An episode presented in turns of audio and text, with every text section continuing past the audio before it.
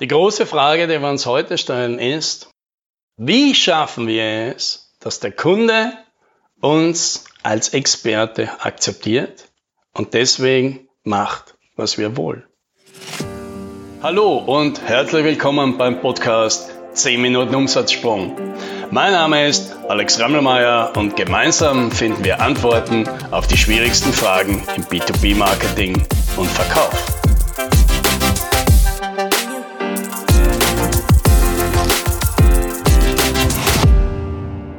Wer willst du bei deinem Kunden sein? Ja, du musst dich entscheiden. Und die meisten Anbieter, die möchten für ihre Kunden Experten sein. Ja, Berater, die mit ihnen auf Augenhöhe verhandeln können. Und das Problem ist, die meisten Verkäufer verhalten sich nicht wie Experten, sondern sie lassen sich vom Kunden alles vorschreiben. Ja, selbst die Dinge, bei denen es keinen Sinn macht, dass der Kunde sie bestimmt. Aber aus einem falsch verstandenen Servicegedanken heraus handeln die meisten immer noch nach diesem Grundsatz, der Kunde ist König. Ja? Wer zahlt, schafft an. Ja, und deswegen passieren dann folgende Situationen. Ja?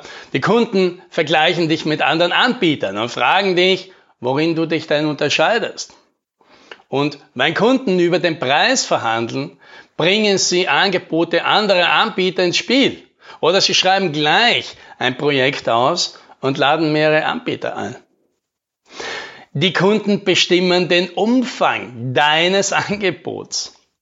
Die Kunden schlagen vor, dein Projekt in mehrere Phasen zu teilen und behalten sich vor, mittendrin sich anders zu entscheiden.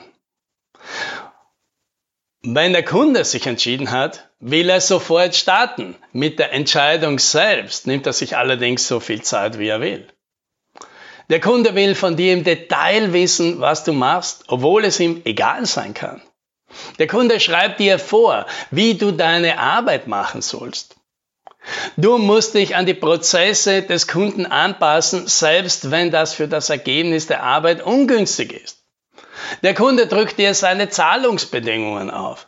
Der Kunde sagt regelmäßig Termine ab, besteht aber umgekehrt darauf, dass du deine einhältst. Der Kunde will von dir detaillierte Stundenaufzeichnungen.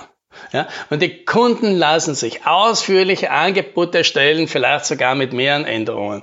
Und sobald sie es einmal bekommen haben, melden sie sich oft nicht einmal mehr. Ja, und wenn das jetzt Situationen sind, die du regelmäßig bei dir erlebst, dann heißt das, dein Kunde nimmt dich nicht als Experte wahr. Ja, weil all diese Sachen, die empfinden wir als Anbieter als lästig, als nervig oder sogar als Frechheit.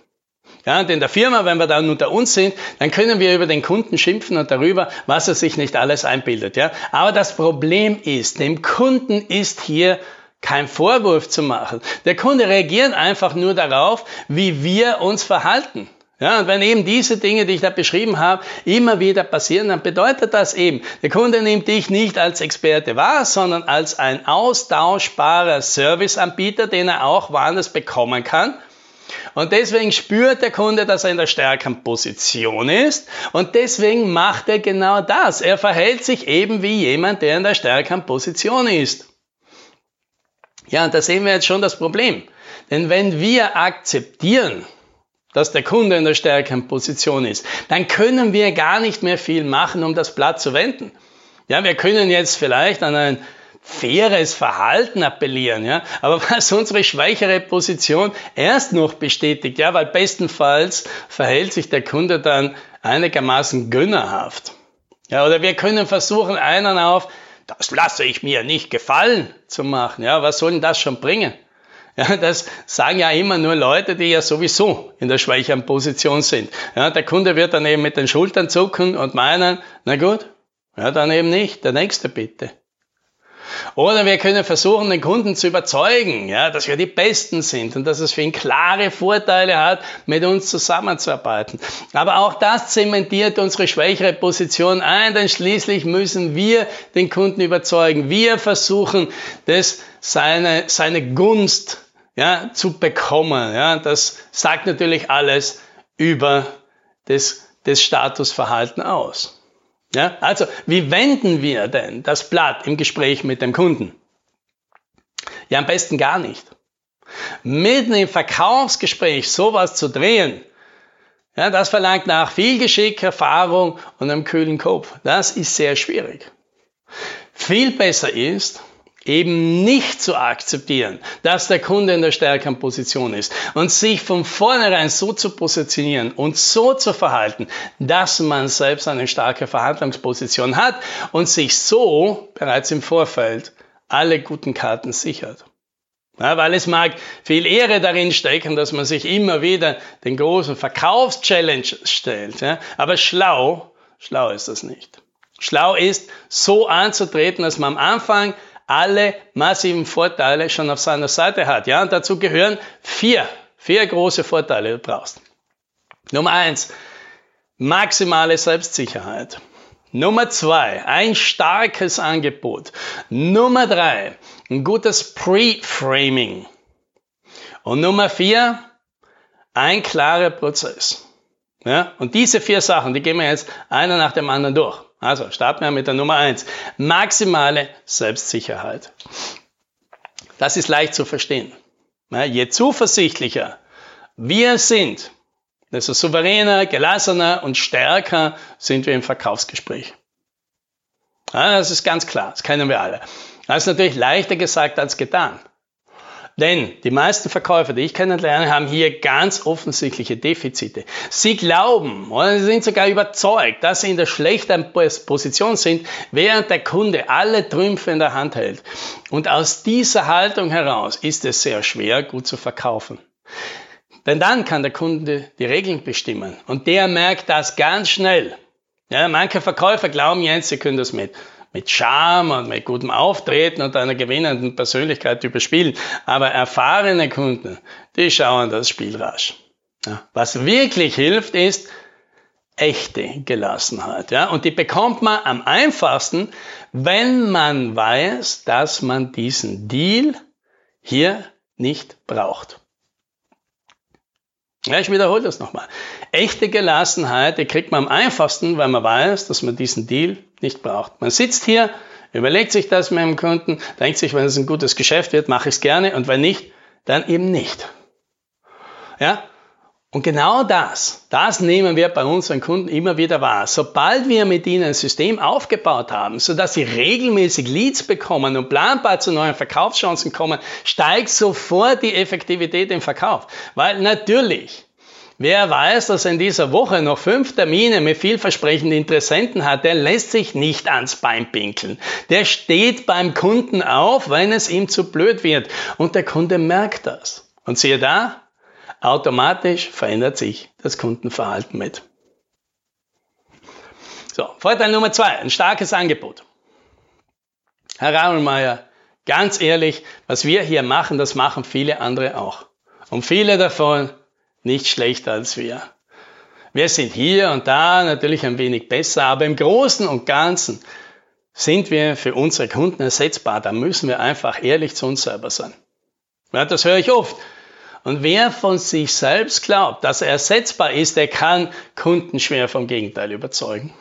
Ja, deswegen ist es wichtig, dass man in so einer Situation sein Angebot verändert. Ja, man kann etwas dazu packen, um mehr Wert zu erzeugen. Man kann was weglassen, um günstiger zu sein. Man kann sein Angebot auf eine ganz bestimmte Zielgruppe passgenau zuschneidern was auch immer, es muss sich deutlich abheben. Was nicht passieren darf, ist, dass dein Kunde dein Angebot neben ein anderes legt, das er irgendwo her hat und sich oder dich dann fragt, wo ist denn hier der Unterschied? Außer beim Preis. Hast du jedoch ein Angebot, das sich klar abhebt, ist dieses Thema vom Tisch. Du bist nicht mehr vergleichbar. Ja, es bedeutet natürlich nicht, dass alle Kunden deswegen dein Angebot für, als das Beste finden werden. Ja, ist auch nicht das Ziel. Denn einige, einige von denen werden dann der Meinung sein, dass deines klar das Beste ist. Ja, und das sind deine Kunden. Deine Aufgabe ist nicht, jeden zu überzeugen. Deine Aufgabe ist, die passenden Kunden aus den nicht passenden herauszufiltern. Und das machst du am besten mit einem klaren Angebot. So, Vorteil Nummer drei, ein gutes Preframing. Ja? Preframing, ja, das ist so diese, diese Vorstellung, des, welches Bild baut man denn auf, bevor es zum Verkauf kommt. Ja? Und gutes Preframing erklärt man vielleicht am besten durch das Gegenteil. Ja, stell dir mal vor, du kommst zum Kunden und da sitzen nun alle im Meetingraum und endlich fragt irgendwer, worum geht es hier überhaupt und wer sind Sie? Ja, woraufhin dann zwei andere einstimmen, dass auch sie keine Ahnung hätten und einfach mal der Einladung gefolgt sind. Und deine Kontaktperson, die Person, die dich eingeladen hat, ja, die versucht jetzt ganz hektisch das Meeting irgendwie zu retten, indem sie 20 Minuten lang eben über ein, ein Thema im Unternehmen referiert und dann endet mit, ja, und deswegen haben wir jetzt hier den Herrn X oder die Frau X von der Firma Y da. Aha, denken sich jetzt alle und schauen dich an. Dümmer kann ein Verkauf nicht starten. Ja, und genau das vermeidet gutes Preframing. Es stellt Kontext her. Es macht klar, wer du bist und dass du hier bist, um das große Problem X des Unternehmens zu lösen. Schließlich bist du und dein Unternehmen ausgewiesene Spezialisten genau dafür. Und wenn du es richtig gemacht hast, dann sind an diesem Punkt alle froh, dass du endlich da bist und wollen vor allem wissen, was sie machen können, um dich zu unterstützen. Ja, du weißt, dass du es richtig gemacht hast, wenn im Meeting einige Leute nur deshalb drin sitzen, weil sie gehört haben, dass du kommst. Ja, dann hast du in die hohe Schule gebracht. Ja, und spätestens an dieser Stelle sollte jetzt jedem Verkäufer klar sein, was gutes Marketing für ihn leisten kann. Positionierung, Themenhoheit, Autorität. Ja, das nennt man dann Preframing.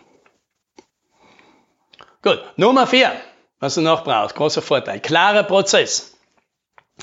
Wer sich vom Kunden durch das Verkaufsgespräch treiben lässt, der hat nicht die Hosen an. Das heißt, die Kontrolle über das Gespräch muss beim Verkäufer liegen. Und der kann das Ganze nur kontrollieren, wenn er genau weiß, was er will, wohin er will und in welchen Schritten das abläuft. Amateure glauben, dass die Profis so gut sind, dass sie nur noch improvisieren. Das Gegenteil ist der Fall. Die wahren Profis haben immer einen klaren Prozess. Nur haben sie den so gut drauf, dass er absolut natürlich wirkt. Aber die Profis kennen die Spielregeln, die sie etablieren wollen und deswegen treffen sie auch zielgenau, spontan die richtigen Entscheidungen. Sie wissen, wo sie flexibel sein können und wo nicht. Sie wissen, wo sie nachgeben dürfen und wo nicht. Sie wissen, worauf sie Aufmerksamkeit lenken wollen und worauf nicht. Und wenn du es richtig machst, dann läuft das Verkaufsgespräch ab wie ein Uhrwerk, während der Kunde beeindruckt ist, wie spontan du das alles so spontan, wie, wie, wie souverän du das alles so spontan gemacht hast. Ja? Und da hast du sie, die vier Voraussetzungen, damit der Kunde dich als Experte akzeptiert und sich deswegen von dir gerne führen lässt. Ja? Erstens absolute Selbstsicherheit, zweitens ein starkes Angebot, drittens gutes Preframing, viertens einen klaren Prozess. Ja, das ist jetzt kein nettes theoretisches Konzept, sondern es ist genau das, was wir für unsere Kunden aufbauen. Und wer da den Unterschied erlebt hat, der weiß, das verändert alles. Ja, und vielleicht ist das ja auch was für dich. Könnten, sollten wir vielleicht mal miteinander quatschen. Es könnte ein gutes Gespräch werden, denn so ein Podcast wie dieser, das soll ja angeblich ein ziemlich gutes Preframing sein. Happy Selling!